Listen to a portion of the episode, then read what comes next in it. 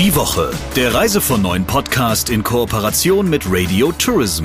Mehr News aus der Travel-Industrie finden Sie auf reisevon9.de und in unserem täglichen kostenlosen Newsletter.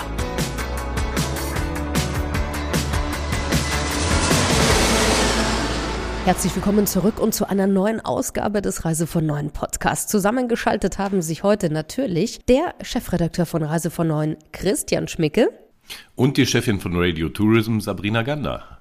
Und wie immer gibt es einen coolen Talk der Woche, diesmal mit einer Frau, die viele bei der DRV-Jahrestagung mitbekommen haben, aber doch eigentlich viel zu wenig von ihr erfahren haben. Umso schöner, Christian, dass du gesagt hast, hey, komm doch einfach zu uns in den Podcast und erzähl doch ein bisschen mehr über dich, dein Konzept und vor allem die Motivation. Genau, dem ist schon fast nichts mehr hinzuzufügen.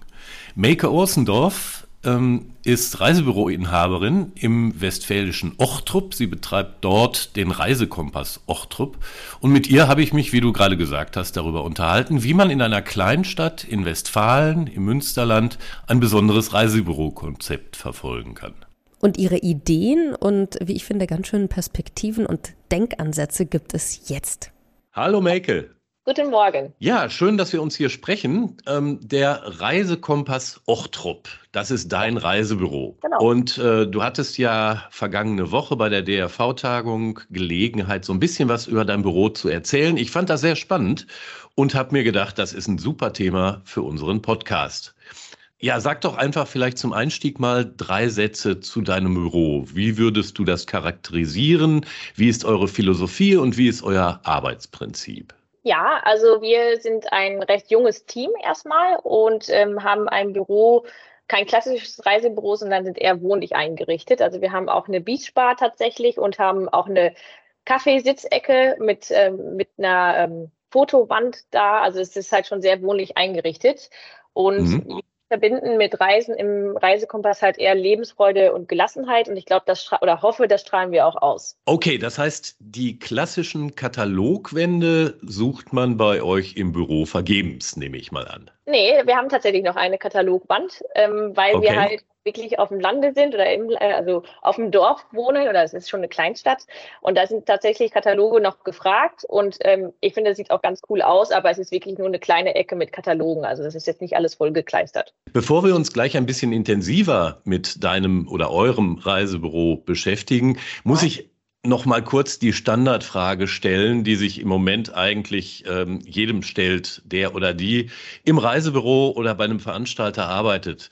Wie habt ihr denn die vergangenen Monate mit all dem Flugchaos, den Flugzeitenänderungen, den Flugabflugortänderungen und jenen Dingen, die da auf euch zugekommen sind, überstanden? Also ich muss ehrlich sagen, da sind wir echt glimpflich bei weggekommen. Ähm, es wurde halt von den Medien, fand ich, auch sehr hoch gepusht und wir hatten auch, ich glaube, äh, zwei Kunden, die nicht fliegen konnten, aber wir haben die mhm. Kunden halt echt gut vorbereitet. Also wir haben halt auch wirklich dazu gesagt, seit drei Stunden vorher da, vier oder fünf Stunden bringt nichts, weil dann steht man eh nur an, der Schalter öffnet meistens erst zweieinhalb Stunden vorher. Also wir haben wirklich auch versucht, die Kunden darauf vorzubereiten und ähm, aber auch, dass sie die Ruhe bewahren sollen, weil das ist halt schon die rufen dann, bevor sie überhaupt abgeflogen sind, schon an und haben schon Panik.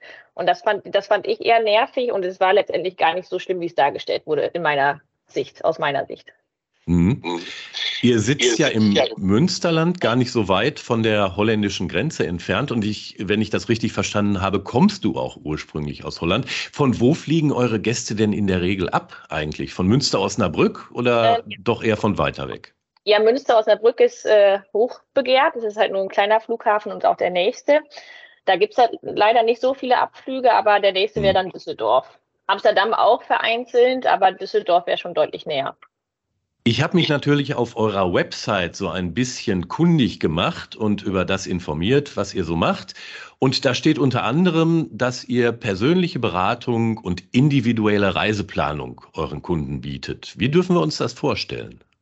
Ja, also das Thema persönlich ist uns einfach sehr wichtig. Also wir möchten einfach, dass die Kunden uns vertrauen und möchten halt nicht nur hauptsächlich teuer verkaufen, sondern wirklich, dass es auch gut ist ähm, und sind dann deshalb auch wirklich sehr ehrlich und haben eine persönliche Meinung. Wir reisen selber sehr viel, wir machen sehr viele Inforeisen und äh, kommen viel rum, weshalb wir da auch unsere persönliche äh, Erfahrungen teilen können. Und was halt mit dem, also zum Thema individueller Reiseplanung, das bedeutet für uns, die Kunden kriegen bei uns auch die klassische Pauschalreise, bekommen aber auch wirklich mhm. maßgeschneiderte mhm. Angebote. Das heißt, sei es Top-Over-Flüge oder äh, eine Rundreise mit Badeverlängerung. Ähm, das arbeiten wir dann wirklich individuell aus für die Kunden. Würdest du denn sagen, dass sich das Produkt, was ihr euren Kunden verkauft, so ein bisschen vom Mainstream unterscheidet? Oder ist das Kerngeschäft doch die ganz klassische Palette mit Badeurlaub rund ums Mittelmeer, Kreuzfahrten und vielleicht noch ein paar Fernreisen? Nee, es ist tatsächlich schon wirklich 50-50, immer mehr.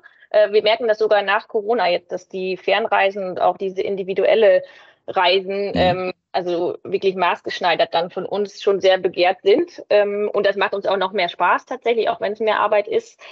Ähm, also ich finde schon, dass wir uns damit abheben, weil wir tatsächlich auch viele jüngere Kunden haben, wo viele Kollegen halt sagen, ah, die gehen aber nicht mehr ins Reisebüro, aber das kann ich halt äh, komplett widersprechen, ehrlich gesagt, weil gerade die kommen zu uns ins Reisebüro. Für die ist das halt ein Erlebnis, ins Reisebüro zu gehen. Äh, wir erzählen auch immer dazu, dass wir die gleichen Preise haben, damit die auch ähm, ja, sich gut aufgehoben fühlen und dass es im Reisebüro nicht zwingend teurer sein muss. Wie muss ich mir denn eure Kundschaft vorstellen? Es ist halt schon so, dass jeder jeden kennt tatsächlich in Ochtrup. Ähm, aber das ist eben auch das Schöne, weil wir sind halt mit allen per Du. Ähm, wir haben natürlich auch viele neue Kunden jetzt durch Corona sogar dazu gewonnen. Es sei denn, es haben Reisebüros in der Umgebung geschlossen oder ähm, die trauen sich nicht im Internet zu buchen. Und da sind wir natürlich immer schon so ein bisschen vorsichtiger mit dem Du, aber das wird auch sehr schnell gerne angenommen und das schafft halt auch irgendwie so ein Vertrauen. Also ich finde, wir sind halt schon sehr familiär im Umgang auch mit unseren Kunden. Würdest du denn auch den Umgang innerhalb eures Teams als familiär bezeichnen? Ja, umso mehr tatsächlich. Also wir sind halt auch ein junges Team. Ich glaube, das macht das auch nochmal aus, dass wir halt alle vom Alter ähnlich alt sind. Ich bin zwar natürlich die Älteste, aber ähm, ich fühle mich zumindest noch so jung. Und äh, ja, wir trinken auch gerne nochmal ein Feierabendbier oder wir gehen sogar zusammen feiern. Und das bindet auch. Und das ist jetzt noch nicht mal eine Strategie von mir, sondern das ist einfach, das macht mir auch einfach Spaß. Die Männer sind super motiviert und ähm, ja, haben sich dann auf jeden Fall auch ja mal ein Essen verdient. Also das ist schon sehr familiär bei uns, ja. Okay, und einen Bürohund habt ihr auch, wenn ich das richtig ja. gesehen habe, ne? Genau. Welche Rolle spielt der? Äh, der spielt auch eine wichtige Rolle. Also der ist halt meistens vormittags bei uns, ähm, aber also ein ganzer Tag ist halt schon sehr lang für ihn. Der ist halt auch noch sehr jung.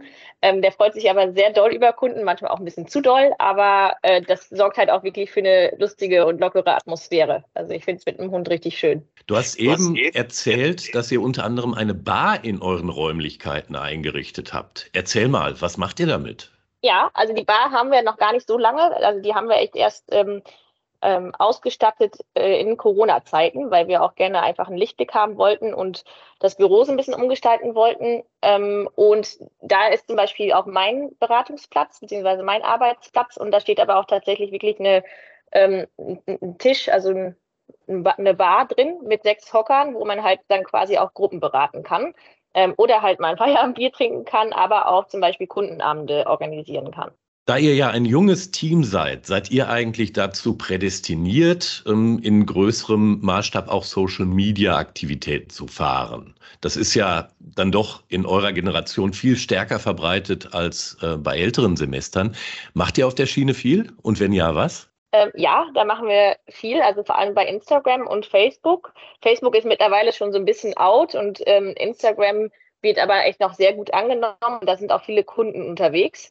Also da haben wir äh, eine eigene Instagram-Seite, wo wir zum Beispiel auch Stories machen. Also Stories sind dann so kurze 24 Stunden ähm, Geschichten oder Fotos oder Videos zu den Inforeisen oder wenn wir selber unterwegs sind, aber auch zum Beispiel von unserem Büroalltag oder von Ausarbeitungen, die wir gerade machen. Da nehmen wir die Kunden immer so ein bisschen mit. Mhm. Und was ist der Hauptzweck dieser Aktivitäten? Also geht es dabei im Wesentlichen darum, neue Kundschaft zu gewinnen oder geht es vor allen Dingen darum, die vorhandene Kundschaft mal wieder daran zu erinnern, dass es euch gibt? Ja, sowohl als auch. Also wir haben auch viele neue Kunden dadurch gewonnen, die dann wirklich zu uns ins Reisebüro gekommen sind oder angerufen haben und uns über Instagram gefunden haben. Zwar sind das schon oft Freunde von Kunden oder Bekannte, aber mhm. Da, dadurch wachsen wir schon. Also es ist schon sehr schön zu sehen. Aber natürlich auch die Kunden, die schon lange uns treu sind, ne, die sehen dann natürlich auch viele neue Reiseinspirationen und kommen deshalb auch wieder auf uns zu. Für viele Reisebüros war ja nicht erst seit der Corona-Krise, aber seither verstärkt das Thema die passenden Mitarbeiter finden, die Mitarbeiter halten, die Mitarbeiter an das Geschäft binden und die Mitarbeiter weiter qualifizieren. Ein Riesenthema und auch ein sehr schwieriges Thema. Wie ist das bei dir? Ja, kann ich auch so unterschreiben eigentlich. Also das finde ich so, ich bin ja noch nicht so lange selbstständig, aber der schwierigste Punkt. Aber ich muss auch sagen, unsere Mädels jetzt, also das Team jetzt ist wirklich super stark. Also die sind auch sehr am Reisekompass gebunden, habe ich das Gefühl. Corona war es schwierig. Da hat dann tatsächlich auch ein Mitarbeiter gekündigt, auch aufgrund von Corona und aufgrund von Kurzarbeit. Äh, wir sind aber zum Glück dann auch schnell fündig geworden und haben eine neue Kollegin bekommen. Und äh, sie zum Beispiel kommt auch aus einem Reise, äh, anderem Reisebüro und sie sagt halt auch zum Beispiel, dass es hier sehr locker zugeht. Und das ist auch so. Klar muss man so ein Mittelmaß finden, aber gerade die lockere mhm. Atmosphäre im Büro und ja, das Spaß haben zusammen, das steht bei uns echt im Vordergrund. Ich glaube, das macht uns auch aus. Eine Mitarbeiterin von dir befindet sich ja noch in der Ausbildung, wenn ich das richtig gesehen habe. Ist das so ein Prinzip, was du auch weiterverfolgen willst? Also willst du kontinuierlich ausbilden oder ist das jetzt einfach nur dem Zufall geschuldet? Nee, tatsächlich haben wir zwei Auszubildende. Also die eine Laura hat jetzt im November ah, okay. ihre Prüfung, genau. Und ähm, jetzt äh, im August hat eine neue angefangen. Und ich finde Ausbilden einfach super wichtig, gerade weil es so wenig Fachpersonal gibt. Und ich habe ja auch von anderen Büros mitbekommen, dass die auch Quereinsteiger nehmen. Kann man auch machen, aber ist auch viel Arbeit. Und ich finde halt so ein junger Azubi, den kann man wirklich noch so schleifen, sag ich mal, wie man möchte. Und also die kann sich, glaube ich, dann auch noch besser identifizieren. Und klar kann es irgendwann sein, dass die weiter ähm, studieren möchten, aber man tut ja auch schon viel dafür, dass sie dann bleiben möchten. Laura bleibt zum Beispiel, unsere jetzige, äh, die älteste Azubine. Sagst du, eigentlich sind wir jetzt genau da, wo wir hin wollten und alles kann so bleiben, wie es ist? Oder siehst du da Entwicklungsperspektiven, die du gerne verfolgen würdest? Ja, also meine Sicht dazu hat sich jetzt im letzten Jahr irgendwie auch noch voll verändert oder in den letzten zwei Jahren, weil wir sind jetzt einfach schon viel weiter, als ich mir das irgendwann mal vor fünf Jahren erhofft habe. Ich hätte echt nicht gesagt, dass wir so schnell wachsen und ähm, ja, dass es so gut laufen wird und dass wir jetzt schon zu viert sind. Also manchmal mag ich das gar nicht aussprechen. Macht mir manchmal auch ein bisschen Angst, weil es ist natürlich auch schon eine Verantwortung. Aber also ich könnte mir auch schon vorstellen, dass wir noch größer werden könnten. Dann würde ich aber tatsächlich, wir möchten uns nämlich auch auf ähm, noch mehr auf diese Individualreisen spezialisieren. Dann wäre es halt irgendwann so, dass wir wirklich mehrere Abteilungen machen würden. Aber das weiß ich nicht, ob das, ob das realisierbar ist, wäre natürlich ein Traum. Aber so wie es jetzt ist, ist es auch sehr schön und überschaubar. Und bleibt euer Einzugsgebiet auf absehbare Zeit die Stadt, in der ihr seid? Oder könntest du dir vorstellen, auch überregional aktiv zu werden? Das merkt man jetzt schon, dass das nicht mehr so ist, dass es nur in Ochtrup oder dass wir nur ähm, Ochtrupper als Kunden haben. Da könnte ich mir durchaus vorstellen, dass sich das noch weiter ausbreitet, alleine schon durch ähm, ja, die Digitalisierung. Also wir beraten auch viel per Telefon oder auch mhm. über Zoom ähm, oder per Telefon. Äh, oder nee, das habe ich schon gesagt, per, per E-Mail so. Ähm, und dadurch ist es halt schon viel einfacher, auch Kunden von weiter weg zu ziehen. Aber ich finde da diese persönliche Note, das macht ja uns auch aus, ist wichtig und für mich ist es am schönsten, wenn die Kunden hier sind. Deswegen, also wir werden uns schon ausbreiten, aber ich sag mal so, man fährt, also die Kunden, die jetzt kommen, die fahren halt maximal eine halbe Stunde zu uns. Liebe Melke, ich wünsche dir viel Erfolg bei deinen ja. kommenden Projekten und bedanke mich sehr für das spannende Gespräch. Ja, vielen Dank. Ciao. Das war der Talk der Woche, lieber Christian. Was hast du denn für uns, was unbedingt noch erzählt, gesagt, diskutiert oder äh, belächelt werden müsste? Ja, über die Fußball-Weltmeisterschaft in Katar, da schimpft ja so ziemlich jeder. Ähm, also Menschenrechtsthemen sind da natürlich weit im Vordergrund, aber auch das, natürlich das Thema Nachhaltigkeit. Und es ist ja nicht nur so, dass da unter anderem die Stadien klimatisiert werden müssen, beziehungsweise klimatisiert werden, sondern die haben ja auch ein ganz massives Problem damit, die Leute, die die Spiele besuchen wollen, überhaupt unterzubringen. Das geht nämlich in Katar nicht. Da wird mit einer Million Gästen ungefähr gerechnet zur WM. Die haben aber nur 30.000 Zimmer oder sowas ähnliches. Und das Ganze führt dazu, dass es ähm, von den Vereinigten Arabischen Emiraten, aber auch aus Saudi-Arabien und zum Teil auch aus dem Oman Shuttleflüge gibt, mit denen die Gäste dann so für den Tag zu den Spielen befördert und wieder zurückgeflogen werden. Und das Ganze ist natürlich, ähm, also allein aus Dubai sollen da 50 Flüge am Tag zwischenzeitlich abheben. Und das Ganze ist natürlich ein ökologischer Wahnsinn, wie ich finde. Ich bin gespannt, was da noch kommt und was wir noch alles erfahren, was uns nicht gefällt. Lieber Christian, vielen Dank für die Meldung obendrauf und wir hören uns natürlich nächste Woche wieder. Die Woche, der Reise von neuen Podcast in Kooperation mit Radio Tourism. Mehr News aus der Travel Industry finden Sie auf reisevon9.de und in unserem täglichen kostenlosen Newsletter.